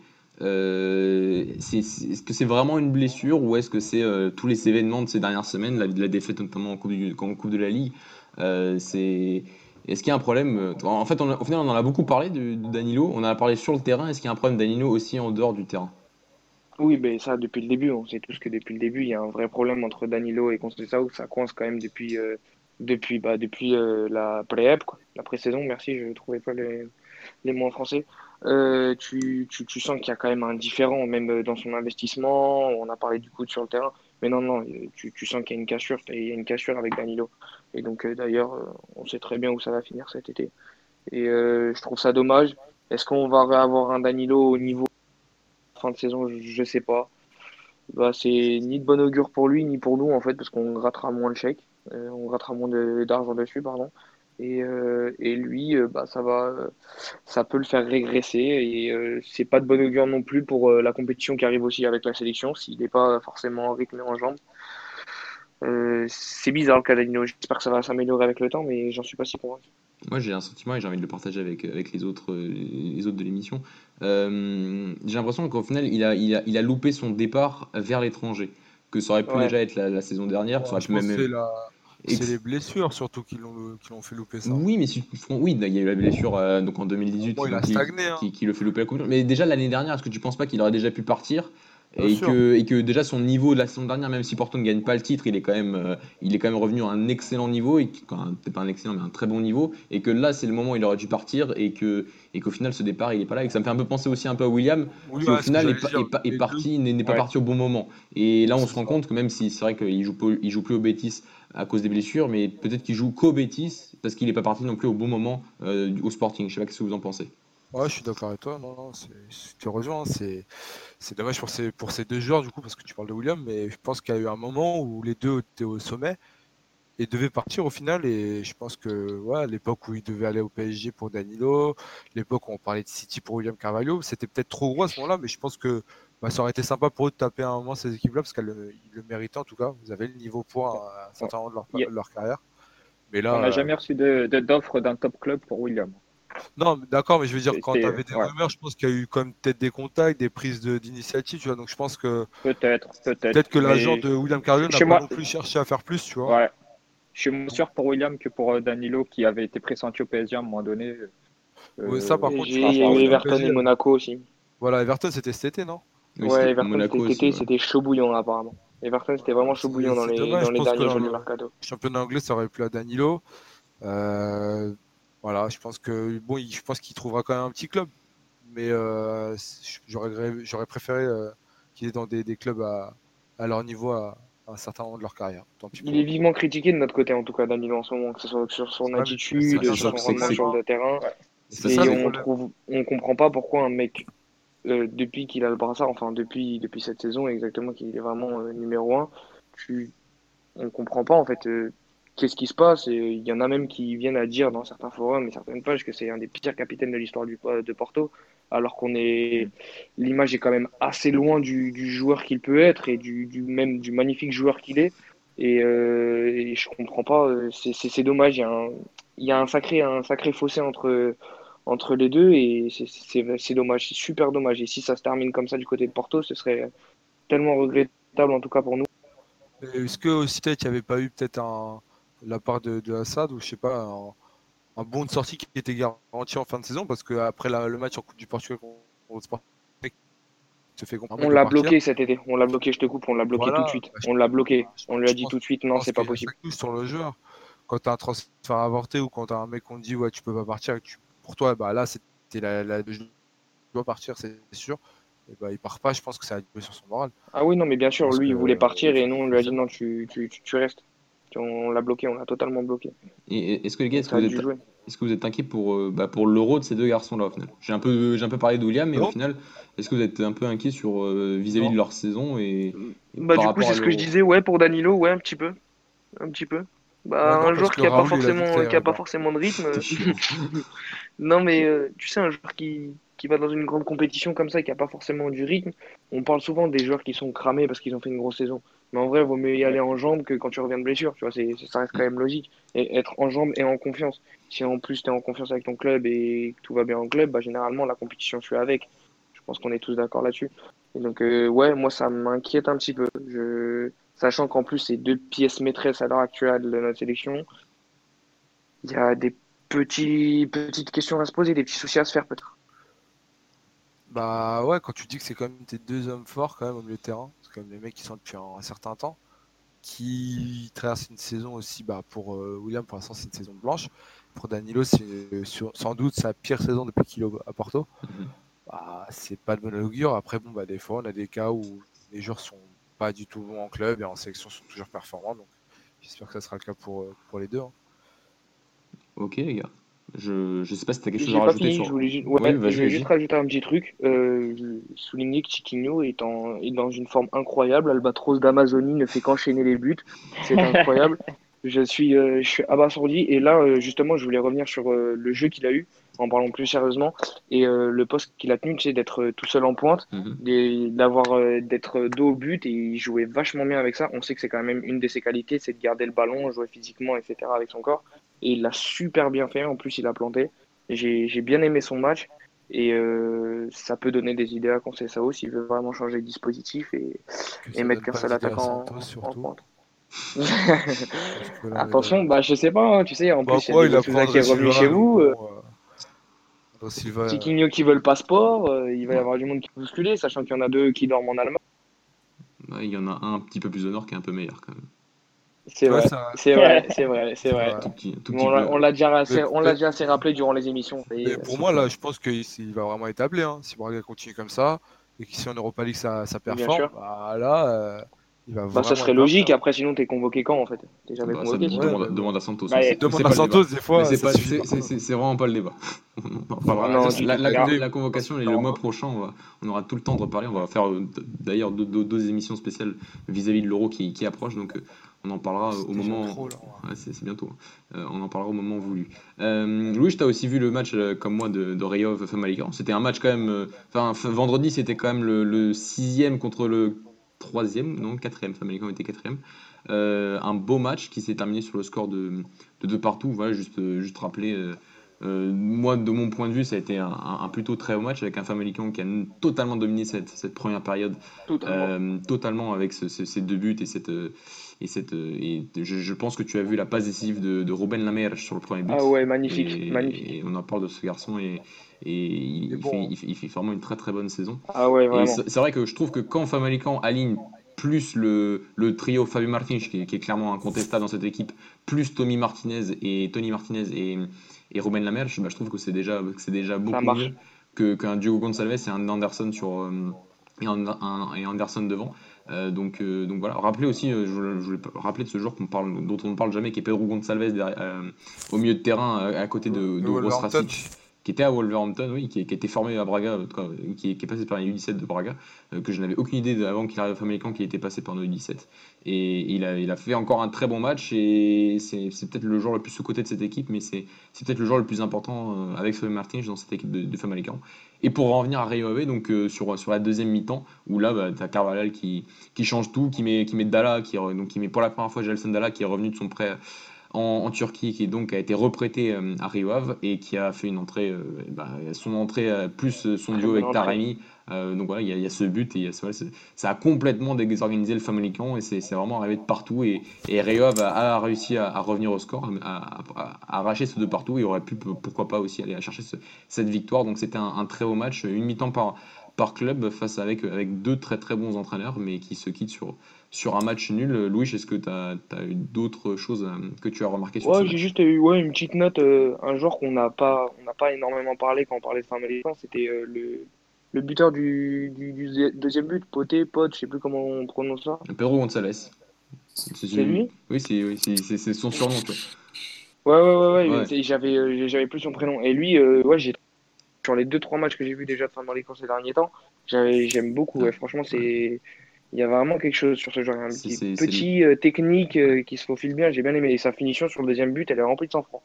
c'est un, un, garçon qui est un peu. En fait, dans le milieu à 3 de Famalicão, c'est le plus offensif euh, des, des, trois. Tu as Gustavo, Gustavo qui est, qui est, le vrai milieu défensif à la, construction. Et Uros Rasic qui fait un peu ce. Ouais, qui est très bon balle au pied et qui arrive à faire le lien entre, entre le milieu et l'attaque. Et lui, c'est le, le, milieu le plus offensif. Il a failli marquer plus à la fin aussi sur une action individuelle assez incroyable et ça passe tout près du poteau de du, gardien de, de, de Donc, ouais, c'est un, bah, comme je disais tout à l'heure, c'est pour moi l'un des, des, joueurs les plus sous-cotés et peut-être l'un des joueurs les plus importants de Famalicão cette saison. Euh, rien à rajouter de plus, Louis? Du tout. Non, donc euh, revenir, revenir vraiment une minute sur Boista Guimarães. Donc Boista a gagné 2-0. Guimarães euh, a encore euh, bah, surperformé sans, sans, marquer. C'est pas la première fois. C'est sur les trois derniers matchs, c'est exactement la même chose, notamment à Rio et, face à Maritimo. Et un Guimarães qui avait de l'avance sur Braga à, Noël, bah, il se retrouve déjà à 8 points de, la troisième place. Donc il y a eu des, mouchoirs blancs qui ont, qui ont volé pour, pour Ivo J'espère que ça n'aboutira pas, mais, mais, en tout cas, c'est une période assez compliquée que vit le, le euh, en ce moment. Oh, ce serait trop prématuré un départ de Ivo Vieira comme ça. Très prématuré. Mais ça, ça À cause de mauvais résultats, une mauvaise session, c'est pas bon. Surtout qu'il faut prendre. Et ça serait pas mérité surtout. Ce serait sûrement pas mérité. Deux finales de Tassadar League, euh, très intéressant face au gros, même s'il n'aime pas, bah ouais, mais. Il fait, non, même l'idée de jeu, la philosophie de son idéologie, etc. C'est ça, en aucun cas, ce serait mérite. En fait, tu te dis euh, que ton club va rien gagner. Je sais pas, après, je suis pas. J'ai été dans ce cas-là depuis un certain temps. Mais si, si, le club ne va rien gagner. En 2014. C'est un petit moment. Euh, dans le sens où tu dis, bah, au moins qu'il pratique un bon football, qui me donne des sensations, et je pense qu'ils vivent ça. Et euh, sortir un entraîneur comme ça, alors qu'il est plutôt bon, enfin, ça serait dommage. Après, c'est d'être absolu. Ça arrangerait Mathieu. Euh, non, non, pas tant que ça, parce qu'ils sont à 8 points, donc euh, pas tant que ça. Mais euh, sur, c'est vrai que je peux comprendre un peu la frustration de se dire qu'on joue un, très bon football depuis le début de la saison et que tu ne bats ni Porto deux fois, ni Béfica, alors que, es, que, es, que tu joues vraiment quasiment au même niveau, même si c'est plus par le fait que Mefica ait mal joué lors, de ce match euh, début janvier. Euh, tu bats pas le Sporting qui était pas dans la meilleure phase de sa saison euh, et tu bats pas Braga lors du derby. Donc c'est vrai que tu bats un peu jamais les grands quoi. Et c'est que t'arrives même pas à arracher le match nul. Donc je dis pas qu'il faut le virer, mais je peux aussi comprendre la frustration des supporters de, de Guimarães actuellement. après, il faut, souligner aussi le, faut souligner aussi le, très bon match de Boavista. le, le, Elton Light, ouais, mais en fait, le coach a repris les, idées de Lito Vidiga. Ils ont les mêmes. Hein. Euh, c'est Daniel, Ramos, donc ils ont les mêmes idées hein, entre lui et Lito C'est pas fou, alors. Hein. Ouais, mais là, il est repassé, euh, il est repassé sur un schéma qu'on voyait beaucoup avec lui. Mhm. Et, euh, et bon, moi, du coup, j'aime beaucoup Elton Late et j'ai bien aimé la prestation de, Marlon, donc l'arrière gauche. Et je pense. Oui, oui. Ouais, je pense que lui, je, le verrais bien dans mon petit club. Hein. Personnellement, en, doublure de, de Grimaldo, j'aimerais bien. D'accord. C'était l'instant scouting de, de, Pedro. Euh, Exactement. On fait découvrir les joueurs de notre championnat. Donc les gars, on va passer à notre quatrième sujet, le dernier sujet, le, sujet le plus important de... Bon, peut-être pas le plus important, mais en tout cas le, sujet qui, a fait beaucoup parler, qui, a tenu en haleine tous les supporters du Portugal pour savoir est-ce que Bruno Fernandes allait quitter le Sporting. Euh, donc les supporters du Sporting ne voulaient pas qu'il parte, les autres voulaient absolument qu'il parte. Euh, donc, euh, donc Bruno Fernandes est donc parti, ça s'est au final fait très rapidement après tout ce qui s'est passé lors des trois premières semaines de janvier. Il est donc parti à Manchester United pour 55 millions d'euros, plus de 25 millions d'euros de bonus. Et il a déjà joué son premier match titulaire face à Wolverhampton samedi dernier, un match nul 0-0 à Old Trafford. Les gars, vous avez tous vu le match, donc j'ai envie d'avoir votre premier ressenti sur ce premier match de Bruno Fernandes juste avant de commencer, j'aimerais dire que pour moi, je trouve que c'est le, joueur qui. C'est un joueur de son talent par rapport à sa créativité et par rapport à sa connaissance du jeu vis-à-vis des transitions offensives, par rapport au jeu de Manchester United, qui est un, qui est un jeu très vertical dès qu'ils arrivent à le mettre en place, parce qu'ils n'arrivent pas, ils arrivent pas du tout à le mettre en place euh, régulièrement, mais en tout cas face aux grandes équipes d'Angleterre, ça a plutôt bien fonctionné, ce jeu vertical de, contre-attaque surtout. Et c'est vrai que cette pointe de créativité, je trouve, manquait, à, quoi, manquait dans ce genre de phase-là euh, à, Manchester United. Donc, euh, donc, donc voilà, et donc j'aimerais avoir votre avis sur, sa première prestation face, face aux Wolves de, de No Espirito Santo. Qui veut commencer? Moi je veux bien. Vas-y, J'ai 3-4 points à souligner. Alors déjà j'aimerais dire que bah, il a plutôt fait une bonne apparition. Je vais pas être dans l'excès en mode ouais, masterclass, mais il a fait un bon match. surtout pour quelqu'un fait, qui vient d'arriver, qui on sentait qu'au début de cette rencontre, bah, il n'était pas encore trop dedans, que peut-être pas perdu, mais bon, il fallait qu'il s'adapte. Et euh, le truc qui m'a plu, mais gêné en même temps, c'est le fait bah, déjà qu'il touché beaucoup de ballons, c'est très bien, mais j'avais l'impression que l'équipe le cherchait absolument. Euh, qu'on cherchait absolument à donner le ballon à Bruno Fernandez et qu'en fait, euh, tu avais l'impression qu'en fait, il venait recruter Cristiano Ronaldo et qu'il fallait lui donner tous les ballons, qu'il allait, vas-y, tiens, marque. Alors que bah, pour moi, c'est pas vraiment ça. Et à, part ça, je l'ai quand même trouvé. Tu sens que le mec a déjà euh, un leadership. Bah, on sait qu'il a un leadership impressionnant, mais tu sais, à la mi-temps, il parlait déjà avec tout le monde en mode voilà, euh, faut se remettre dedans. Il corrigeait le placement de. Comment il s'appelle déjà latéral droit J'ai toujours du mal à le dire. Wan Bissaka il avait fait, il y a eu des, il y a eu deux trois moments où ils sont un peu mal compris, mais tu sens que le mec était déjà là impliqué et tout. Ouais, je voulais pas donner euh, beaucoup de, mais tu sens que le mec, bah voilà, était déjà lui dire bon, voilà, corrige ça, etc. Enfin, franchement, le chapeau, genre en mode euh, tu prends déjà beaucoup d'initiatives, c'est intéressant. Et sincèrement, si dans un an ou deux, il n'est pas déjà vice-capitaine, euh, ça me choquerait pas parce que bah, tu sens que le mec a déjà apporté euh, une plus-value dans, dans l'équipe. Il prend les coups francs, il les tire, les coups de il les tire. Enfin, pour un premier match et contre Wolverhampton, une très bonne équipe de Wolverhampton, bah, il a, j'ai trouvé que c'était quand même impressionnant. Après, euh, Andreas Pereira, il faisait la gueule un peu hein, quand. Ouais, il fait grave la gueule. il, fait la gueule tout, pendant tout le match, je pense. Hein. Exactement. Et. Euh... Oui, Pedro. Non. Oui. Euh, non, oui, non, ce que je voulais dire, c'est que bah, du coup, moi, je donne mon avis aussi. Hein. Bah euh, non, non, je, trouve qu'il a fait, euh, qu'il a fait dans l'ensemble un très bon match. Il a tenté quelques passes verticales, mais en fait, le problème de Manchester, c'est, c'est même pas bon. Ils n'avaient pas de créateur à part Juan Mata, mais c'est vraiment le mouvement autour du ballon, autour du porteur de ballon. Je trouve que c'est très très pauvre. Euh, et, c'est des joueurs comme ça qui manquent à Manchester. Et c'est des joueurs comme ça qui manquent. Euh, bon, il a quand même réussi à le faire au Sporting, mais là, c'est la première ligue, ça va être euh, un autre défi pour lui. Il, pour, moi, pour moi, Manchester, pour, pour, moi, ouais, voilà, mais même s'il y avait, même Rashford, je pense qu'il manque vraiment plusieurs joueurs importants à, quelques postes parce que le latéral gauche, c'est pauvre. enfin, Luke Shaw, j'ai rien contre lui, hein, mais je trouve que c'est assez pauvre. Euh, que ça soit même Mata, ça commence à devenir très fébrile. Euh, franchement, je pense que Manchester doit pas compter que sur Ron Fernandez, mais doit recruter autour aussi, parce que c'est des joueurs comme ça qui leur feront euh, revenir à leur plus haut niveau. Parce que s'ils pensent que Bruno Fernandez va leur donner des titres, je suis désolé, c'est compliqué. Si tu oui, mets le 11 à plat, t'as as vraiment. T'as quoi? T'as Derrea qui est un top player? Ouais, voilà, Derrea en défense, allez, Maguire, allez, qui, qui, est plutôt. Moi, j'aime bien. Maguire, je trouve que c'est un, un, grand défenseur. Maguire. Euh, Maguire, pardon. Euh, Pogba, euh, bah, on le voit pas et je pense qu'on ne verra pas jouer avec euh, Bruno Fernandes, peut-être euh, peut en fin de saison, mais après il partira. c'est un top player aussi. Mais... Voilà, mais après, euh, bah, Fred, c'est bien, mais bon. Attends, Maguire, attends, attends, attends, je peux revenir sur ce que tu as dit, Maguire, tu le trouves bon? Moi, moi j'ai bien aimé son match ah contre oui.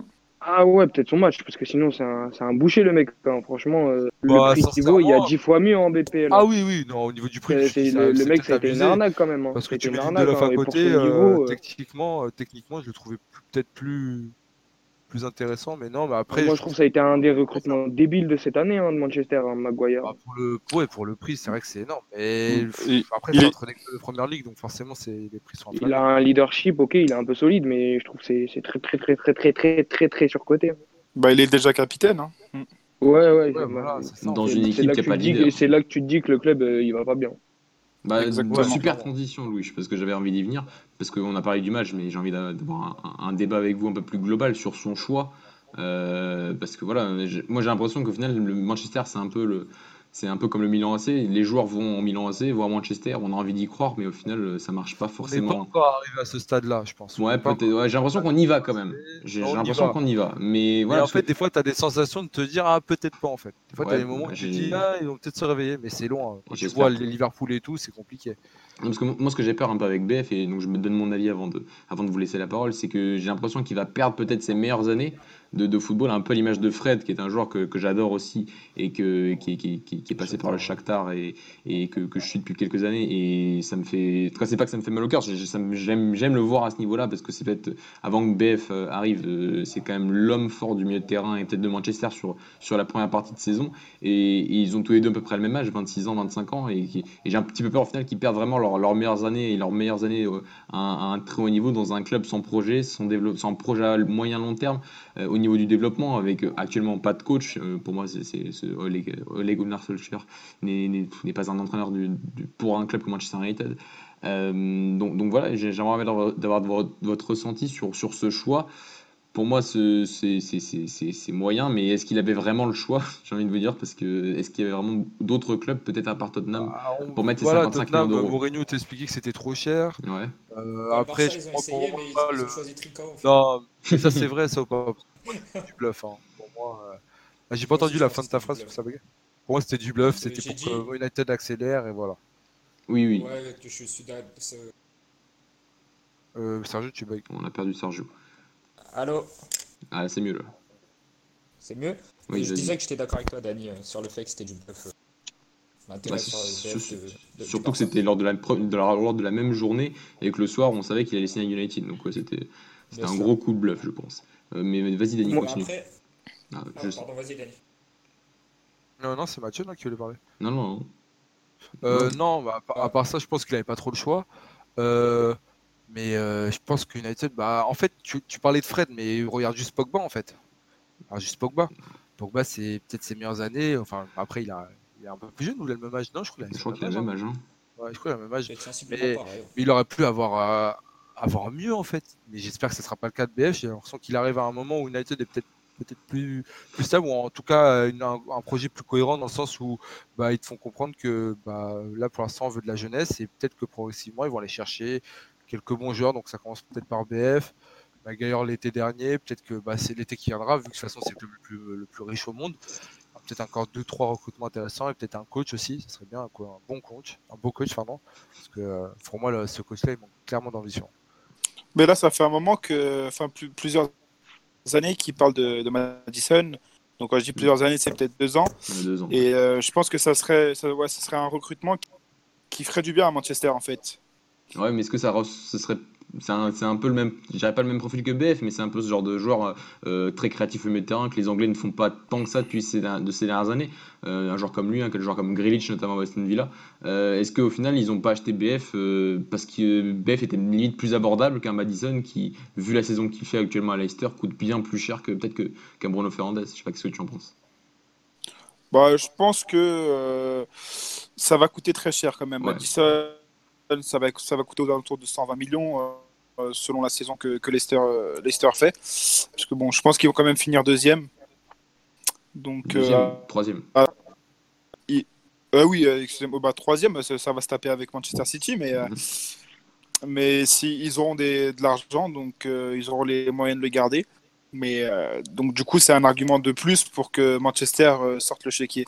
Ça va être très compliqué, mais je pense que c'est un joueur qui peut faire passer un palier à Manchester euh, l'année prochaine, par exemple.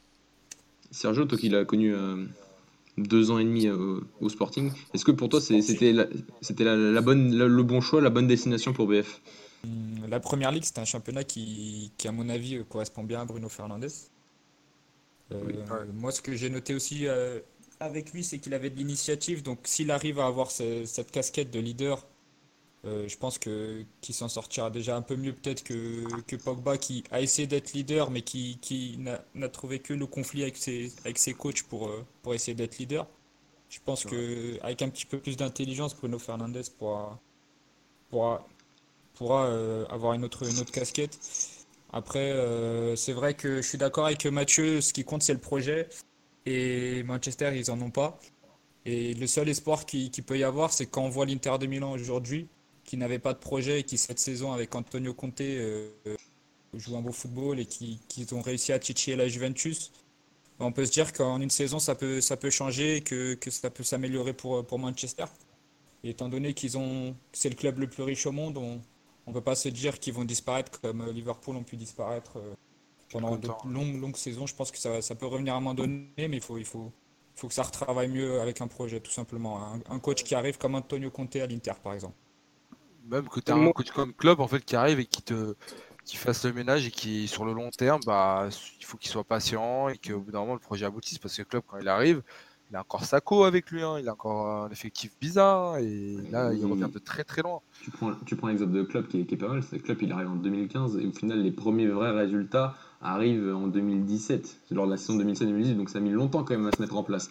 Euh, là, j'ai l'impression qu'il n'y a pas grand-chose qui se met en place et que s'il y a quelque chose qui, se met qui peut se mettre en place à United, bah, ça va mettre du temps et, Bruno Fernandez, il a déjà 26, 25 ans.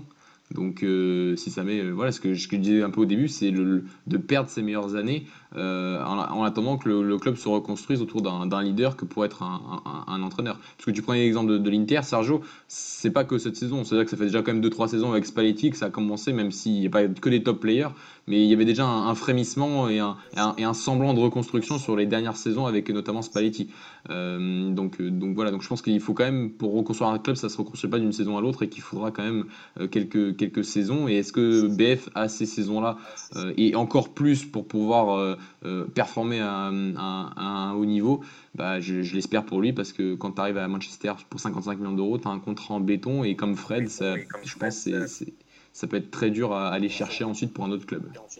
Après, moi, j'ai envie croire. Moi, Moi, je préfère qu'il soit en galère euh, à United en première ligue en jouant que des, gros matchs chaque week-end plutôt que soit en galère au Sporting euh, en Ligue 1. Je suis désolé, hein, mais oui. Là, c'est déjà beaucoup plus complexe. Là, pour moi, il pourra toujours rebondir. Et puis voilà, il joue toujours la première ligue à Manchester United. C'est quand même ouais. pas mal. J'allais dire à peu près la même chose c'est que tant que tu joues la première ligue, bah, j'ai envie de dire que tu joues le meilleur championnat du monde et que de toute manière, tu es au haut niveau. Et même si tu joues à West Ham ou que tu joues euh, à Leicester, euh, quand la saison dernière, ils ont été plus moyens, bah, tu joues dans un grand club d'Europe, on va dire, parce que c'est le meilleur championnat du monde et que c'est l'intensité et est telle que voilà, tu es, toujours au, top niveau. On va dire tu es obligé d'être au top niveau si tu joues tous les week-ends. Donc euh, voilà, autant être dans un Manchester euh, moyen que, je suis d'accord qu'être dans un, dans un club un peu plus petit. moi j'ai envie d'y croire. Ouais, moi j'ai envie d'y croire justement. J'allais dire que même dans un Manchester moyen, je pense que Bruno Fernandez il peut tirer son épingle du jeu. Ouais, je pense dû, aux qualités que vous avez dit, notamment le leadership. Euh. Bah, vas-y Sergio, est-ce que tu avais quelque chose à rajouter sur Bruno Fernandez?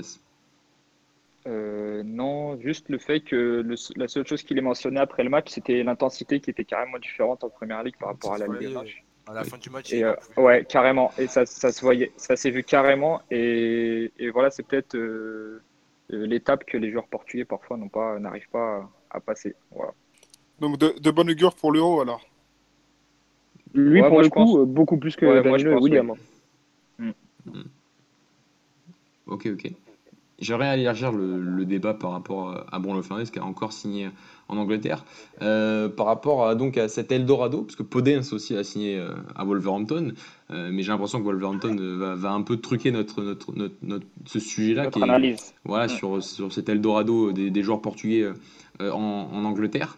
donc, donc on a bien sûr tous les Portugais de, de Wolverhampton, Bruno Fernandes maintenant Manchester United, Ricardo Pereira euh, à Leicester euh, et Jean Cancelo et Bernardo Silva à Manchester City. Euh, Jetson, Jetson Fernandez aussi à Tottenham.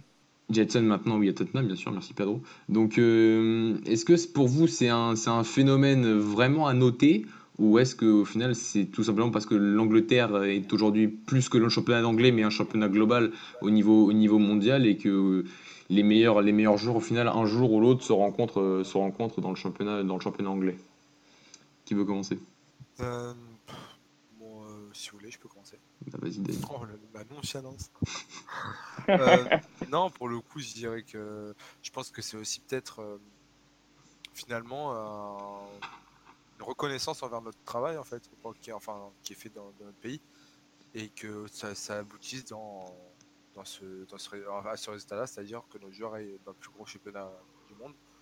Et quand tu vois des, des Pedro Neto, des, euh, des Neves, des Moutinho, enfin Moutinho non, mais genre euh, qui lancent leur carrière comme ça qui se font un nom dans un pays de, ce genre, bah c'est plutôt intéressant parce que Pedro Neto finalement il se perdait à la Lazio, Neves bah, il avait moins de temps de jeu au Portugal et là euh, forcément dans le plus dans le, dans le plus gros championnat ils sont ils sont connus, ils ont ils ont fait leur match. Je pense que le prochain ça va être Podence qui va performer là-bas et ça fait plaisir. hein. Moi je pense qu'on va avoir de plus en plus de joueurs dans, dans ce cas-là. On a même des jeunes qui partent directement là-bas. Je pense à Messac Joue, bon après voilà. Ouais, il Alex croit pas trop quand même. fan. Non, mais je sais que voilà, Alex, euh, s'il était, là- était là, il aurait. Ah, attends, fait, mais- si je peux rebondir sur ce que je trouve qu'il y a quand même une grosse différence entre partir à, à- à l'âge où Pedro Neto est arrivé en Angleterre à 19 ans ou même euh, Podins qui arrive, euh, je crois qu'il a 23 ans maintenant. Donc euh, à cet âge-là que quand tu arrives très très jeune, euh, tu vois comme Mesagju, comme euh, comme Domingo Skina, Il a- il- il arrive Jean au- Carl Teixeira. Voilà, je- Jean Castecha non, qui sont arrivés Mais mais Sakju, il arrive au même âge que Pedro Neto finalement, parce que c'est un 99. Pedro Neto, c'est un 2000, il est arrivé l'année dernière. hein. Oui, mais oui, d'accord, c'est vrai, mais Mesagju arrive en équipe U23 de West Ham. Oui, parce qu'il a pas le niveau pour. euh, Voilà, mais t'en as. Oui, c'est vrai, peut-être Mesagju, c'est pas le bon exemple. Mais ce que je veux dire, c'est par exemple des, des Jean Virginie, des, des Domingo Skina, des Jean Carl Teixeira, comme l'a dit Louis, euh, des Oui, joueurs là, qui sont arrivés par contre pas- très très jeunes en Angleterre Là, et moi, qui après n'arrivent pas du tout. C'est très rare au final de voir euh, à l'étape du dessus, quoi. Ouais, non, ça, c'est ça, je suis d'accord. On a le cas aussi de, de Gonzalo. Comment euh, Gonzalo Cardozo, ouais, qui est parti à West Ham. ça, à West Ham aussi. Pour moi, c'est un peu plus complexe. Mais pour les autres, Jetson, par exemple, ça peut être très bien. Et euh, pour ce qu'on voit, en tout cas, moi, c'est vraiment le modèle de, de- des Wolves en fait, qui m'impressionne. J'aurais pas pensé que ça pouvait aussi bien marcher. Ça marche. Bah, forcément, quand tu vois que ça marche bien pour ces mecs-là, tu te dis bah, pourquoi pas continuer. Et, et même pour les clubs anglais, se dire bah, on va aller chercher du portugais au final. Si, euh, si ça marche et si ça colle bien avec euh, notre championnat, bah, il suffit juste d'aller chercher le bon et ça peut marcher. Pour l'instant, il leur donne raison. Ricardo Pereira et tout le reste, ça marche bien. Donc, euh, Mais hey, Dani, sur la reconnaissance du travail que tu disais par rapport au Portugal, on est d'accord que c'est par rapport à la formation. Peut-être que tout simplement on est meilleur et on forme mieux les joueurs et ça, que forcément les ce plus talentueux. Ouais, c'est ça, hein, ouais, on tout est d'accord. Je pense qu'on arrive à un stade où on est tous reconnus. Quand le- bah, D'ailleurs, c'était une question qu'on s'était posée hein, dans l'émission. On s'était dit, euh, ouais, notre formation elle évolue, mais est-ce qu'il y a des vrais résultats? Bah là, c'est déjà un Ah non, argument qui va dans ce sens-là. Ouais, ouais, totalement. Je pense qu'on n'en a jamais eu autant que- qu'en ce moment. En termes de volume, je pense qu'on est quand même, euh, c'est assez imposant ce qu'on sort et euh, tant mieux. Et en si- plus des joueurs portugais. partir là-bas, je préfère plutôt que de les voir partir Ouais, en Pologne. bien sûr. C'est ouais, c'est un peu très bon pour eux. Après, ça dépend du projet sportif qu'on te présente, tout simplement. Il y, en a, il y en a un qu'on n'a pas cité, c'est euh, Ruben Vinagre, Ah ouais. qui aurait, qui, qui aurait pu avoir son épingle euh, du jeu, qui aurait pu sortir son épingle du jeu pour l'Euro. Et euh, malheureusement, il s'est blessé, mais euh, ah, bah là, il en a pour 3-4 mois encore. hein. Le temps qu'il revienne, je pense que ça va être compliqué pour lui, mais, mais Santo, il a pris du temps avec lui et, et ça a commencé à porter ses fruits. Mais dommage, il s'est blessé et, et je pense que c'est un joueur qu'il faudra suivre dans les années à venir.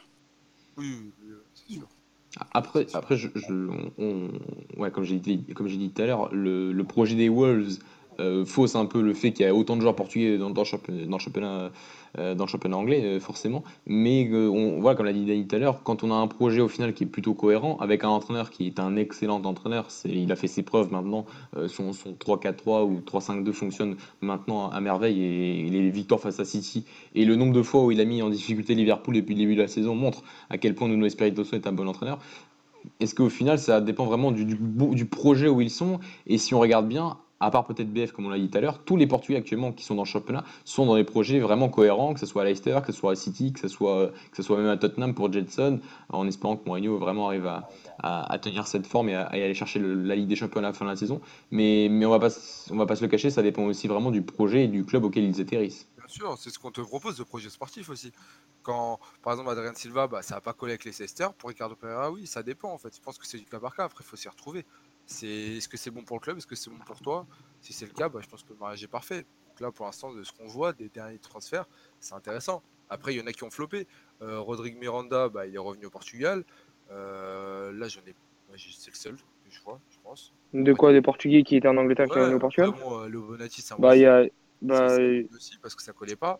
Donc ça dépend des bah. JCT, Ruben Lamey, Ouais, même Jean Mario qui est passé par West Ham. euh, Aussi. voilà, ça, dé- ça dépend. Nelson Oliveira. Bah, pas trop Oliveira. d'accord parce que ça a bien marché à Norwich au Ouais, mais c'était la D2 encore. Bien- Non, mais je veux dire, ça a bien Oui. marché. Regarde, dans les deux, Jean Calval pour l'instant, bah, il y a un moment c'était mieux, là moins. Alpha Semedo, j'ai pas trop suivi. Yuri Ribeiro, apparemment, ça va très bien aussi. Mais ça dépend, ça dépend Du- vraiment de- du projet de chaque joueur. hein. Est-ce que tu considères que, le, que c'est un flop, Joe Gonçalves ou pas? Bien sûr. Euh, de Ouais. Ouais. Ah oui, ah, mais totalement. Enfin, flop, non, parce que je ne m'attendais pas non plus à qu'il ait une carrière incroyable. Mais euh, qui, je, pensais au moins qu'il sa- qu'il puisse euh, bah, déjà performer à Nottingham Forest ou à Famalicão. Ce ce n'est pas le cas. C'est dommage. Euh, mais euh, moi, je l'aurais jamais, j'aurais jamais vu en ce joueur un gars dans le pro- bah, par exemple à Benfica, je l'aurais jamais vu s'imposer. Quand il est venu la saison où il y a Revitoria, c'est parce que bah, c'est la saison où on veut pas recruter, on te fait monter des jeunes, mais c'est Bruno Varela et lui, ils avaient rien à faire là. Donc, je, les- je les aime bien, hein, mais l'équipe B c'est quelque chose, l'équipe A c'est autre chose. Et par rapport aux, aux autres joueurs aussi de la Ligue Noche, je pense euh, un peu là à Ederson à City, que ce soit même à Wolverhampton, euh, Willy Bolly ou Raúl Jiménez. Est-ce que, est-ce que aussi par rapport aux autres joueurs non portugais, c'est Quand même, j'étais choqué. voilà, Il- il- on, a des joueurs qui performent quand même très Diogo très largement, Jota. même Diogo Jota. C'est- euh, assez impressionnant. Moi, le match contre United, l'intensité qu'il mettait, parce que j'avoue, je regarde très rarement la, la Première Ligue, été choqué de l'évolution de chacun de ces joueurs. Genre, vraiment, c'est moi, Jiménez, c'est. Je me dis, ouais, si- s'il avait chopé, si là, je l'avais chopé maintenant, ça aurait pu être très violent. Ça, ça- mais là, tant mieux pour eux, hein, je suis content. Ah, J'allais, j'allais le dire en plus, Mathieu, quand tu disais il y a les joueurs autres que portugais, même ceux qui ont évolué en Ligue 1. Ah, ça, je c'est- pense- c'est impressionnant aussi. hein. Ouais, ouais, totalement, mais il y en a plein. Comme tu as dit, moi, c'est le premier qui me, qui me venait, c'était Jiménez. Moi, je pense que tant mieux, c'est de bonne augure. Ça veut dire que notre championnat, il est quand même encore vu et que euh, malgré toutes les critiques qu'on a données ces derniers temps euh, sur la baisse du régime et sur la baisse de niveau, et ben en fait, elle est peut-être pas si réelle. C'est peut-être le, niveau extérieur des autres championnats qui s'est euh, surélevé.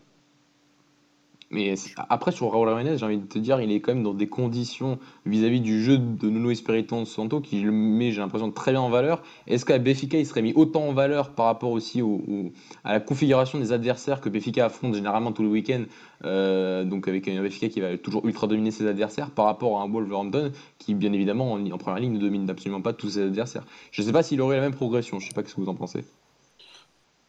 Bah, justement, je trouve qu'il a progressé dans, dans, dans- dans ces qualités-là, en fait, de contre-attaque. Ouais. Mais c'est vraiment, c'est vraiment un genre de surface ouais, de, qui, qui est bon de la tête, qui est un peu renard de surface.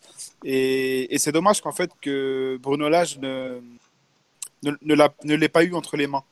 Parce que je, pense qu'il, je crois qu'il est parti juste avant. Et, euh, et c'est dommage parce que j'aurais bien voulu, voulu le voir sous, sous Bruno Lage. Euh, et pourquoi pas avec un joueur Félix derrière, ça aurait pu faire très mal. Ah oui. Mais Après- euh, il a vraiment évolué dans, dans le jeu. hein. Je, je vois qu'il beaucoup plus intelligent, moins de déchets. euh, vraiment des... Après, ouais, c'était peut-être Victoria bah, qu'il a... par rapport à ce qu'il demandait, ça, c'était moins bon. Mais en tout cas, qu'est-ce qu'il est devenu bon dans les transitions offensives C'est impressionnant. Bah, je sais pas si tu te souviens, Dani, à chaque fois que, qu'il rentrait, En gauche, gros, il- ouais, il faisait, il faisait l'essuie-glace, il jouait à gauche, à droite, Ouais. euh, c'était n'importe quoi. Et moi, j'ai le, sou- le souvenir d'un Jiménez qui rentre souvent en fin de match parfois pour essayer d'aller chercher le résultat. matchs, Et, oui, non, mais et, c'est ça. et dans, dans des matchs où tu avais les adversaires qui étaient très regroupés dans leur surface, et donc qui avait déjà, il arrivait à marquer des buts, mais il avait, il y avait déjà moins d'espace. Et quand il a encore j'allais dire, plus d'espace dans la surface, comme le but qu'il met face à, face à Liverpool, donc il y a la semaine dernière, ou il y a deux semaines, où, où là, il, dire, il est, dès qu'il a même un peu plus d'espace dans la surface, il est encore plus, il est encore plus décisif et, et c'est un joueur qui a pris une dimension assez incroyable et pas sûr qu'il reste à Wolverhampton la saison prochaine. Bah, ça paraît déjà d'United en plus. d'United, ça Ouais, veut c'est vrai. de Pour- très, très cher, déjà. euh, ouais, ça paraît dire 90 ou 80. Mm. Ça, c'était le montant que voulait euh, Diarra. Bon, c'est eux qui l'auront. On a quand même fait une bonne plus-value dessus, mais euh, bah, c'est mérité pour lui comme pour tous les autres. Et, euh, on va voir. Moi, j'aimerais bien qu'ils passent tous un cap, même si Overhampton c'est très intéressant comme projet. J'aimerais bien voir Neves dans un autre club, pas United. J'aimerais bien voir Jiménez aussi ailleurs. Euh, enfin, tous ces jours, ça serait, ça serait top. Ouais, ça serait vraiment intéressant. Ok, les gars, quelque chose à rajouter sur ce débat? Ou bah, on, va, on va passer aux, mentions spéciales. On va, on va donc clôturer l'émission. qui veut commencer? Moi, je peux commencer. Vas-y, Louis. Euh, moi, elle va être pour euh, Jason Martin, Kuboto Fin du Monde. Hein. Euh, il va prendre 36 matchs de suspension. Il a poussé deux fois l'arbitre, comportement totalement imbécile de sa part. Bon, ça lui ressemble un peu, on dirait, il n'a pas trop changé. On attendait peut-être un peu de maturité ou quoi pour que ce joueur prenne plus de galons. Bah, on dirait que c'est pas encore le cas et va falloir, va falloir qu'il remédie à ça. D'accord. Pour, euh, pour Gelson, Dani, sur, euh, tu voulais parler de Moulin, s'il me semble. Ouais, moi j'en ai deux là. J'en ai une, c'est pour Moulin qui a fait un gros match là, contre. contre Gilles Non, Gilles Vicente, pardon, moi je suis con. Euh, et surtout Philippe Suarez. Bon, après Fabio aussi très bon. Et pour ses deux buts et sa passe D, j'ai adoré. Nuno Santos aussi, on t'adore. Et je pense que c'est ton premier match dans quel temps? Et ma deuxième mention spéciale, c'est pour Renato Sanchez qui a été nommé joueur du mois, deuxième fois d'affilée à Lille. Super. Pedro. Bah moi, ma petite mention spéciale, ce ne sera pas pour un Portugais malheureusement, même si on fait un podcast sur le football portugais, mais ça sera le retour de, de Caïtan à Lille. Euh, je pense qu'il va mettre du temps euh, à, à, refouler les pelouses, mais euh, une fois qu'il va y être, il va faire. Et je suis très nostalgique de, de Nico Gaëtan. Donc c'est un plaisir de le revoir sur les terrains de Ligue 1 de le voir, du coup. On va le revoir à côté de Renato. Euh, Sergio? euh, Moi, ma mention spéciale, ce sera pour euh, Luis Maximian, qui a, été, selon moi, le meilleur joueur du Sporting face à Braga. Et qui nous surprend un peu parce qu'on ne l'attendait pas forcément à ce niveau-là. Et qu'on voit une meilleure marge de progression qu'on attendait avant. Ah, il a failli bien me dégoûter, hein, celui-là. L'arrêt sur, sur, sur, sur, Galeno était, était assez incroyable, je trouve. Euh, du, Sergio, ça, fait, ça, fait, ça fait quelques matchs qui confirme un peu euh, euh, son bon niveau, non? Je dirais pas qu'il confirme, mais qu'il progresse. Ouais, qu'il progresse, ouais.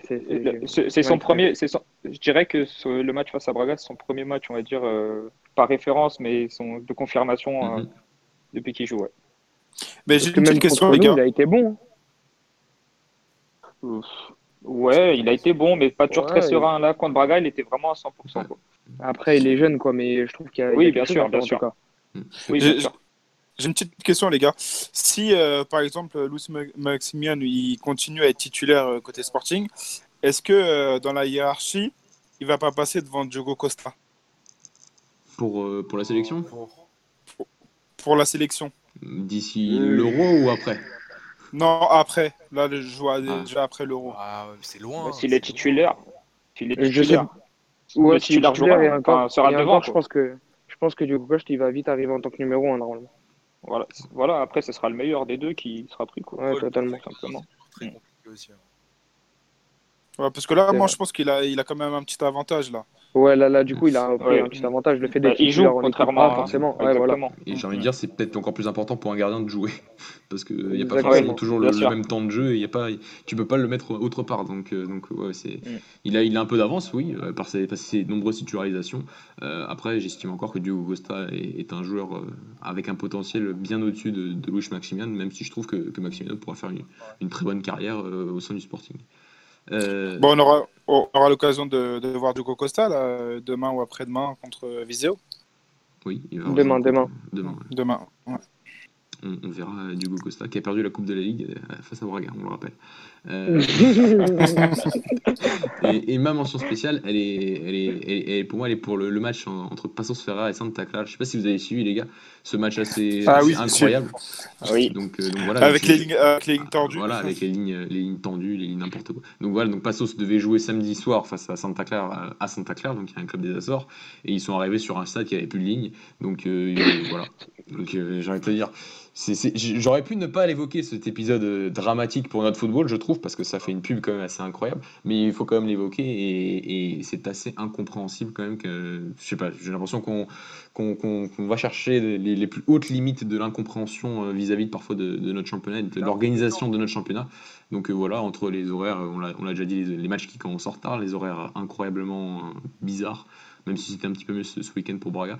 Euh, et, maintenant les lignes qui sont plus, qui sont plus là, donc, euh, donc voilà, donc euh, bravo. Pas pour Porto en tout cas. Ouais, pas pour Porto. Donc, donc voilà, donc voilà, j'ai repris les, les propos de, de, du joueur de, de Passos Ferreira Pedrin qui avait l'air bien furieux et il avait totalement raison vis-à-vis de ce match qu'en plus Passos a perdu. En parlant de Pedrinho, du coup, la Gaule vient de sortir un, un article en disant qu'il a un accord avec Benfica euh, ouais, que c'était quasiment fait et que Yoni. Euh... l'a dit, c'était fait que voilà. Ça serait, pour ça serait par contre pour, euh, pour le mois d'août, bah, en même temps c'est logique là, qui viendrait pour la, fin de saison. C'est ça, donc on, on, parle pas de Pedrinho de Passos hein, des Corinthians, on, on, le dit. Exactement. Donc, euh, mais vous, le préférez l'avoir cet été ou cet hiver, ça ne change rien pour vous les gars Moi j'aurais bien aimé l'avoir maintenant parce que ça nous aurait fait un pour plaisir en fait. D'accord. ça. Moi, personnellement, euh, je vais pas faire le, puriste. Je, ne connais pas du tout le joueur. Donc, j'attends de le découvrir euh, en même temps que, tout le monde, je pense. Hein. On fait tous ces matchs hum, hum. tu vas, tu vas vite être fan, je pense. Les Corinthians qui ont battu Santos dans le, dans le championnat, le Santos de, de, de fait la, nuit dernière. Ok les gars, je crois qu'on a, qu'on a, été, qu'on a été très complet. Très complet. Donc, euh, donc voilà, donc merci à vous, merci de, votre, de votre présence aujourd'hui pour ce podcast long mais, mais riche en, enseignement. Donc euh, ben, on se retrouve donc cette semaine. Logiquement, il y aura deux autres podcasts, euh, donc on, vous fait la surprise pour, pour cette semaine. Et, et donc voilà, n'hésitez bien sûr pas à nous, à nous, à nous suivre sur les réseaux sociaux, sur, sur Twitter, Facebook, Instagram, et, à écouter aussi les podcasts sur Apple Podcasts, Deezer, Spotify. Ils sont, ils sont euh, bien évidemment toujours disponibles sur ces différentes plateformes de podcasts. Merci beaucoup, merci les gars. À, la semaine prochaine. Merci à, la semaine prochaine. Merci à vous. Ciao, ciao. Ciao.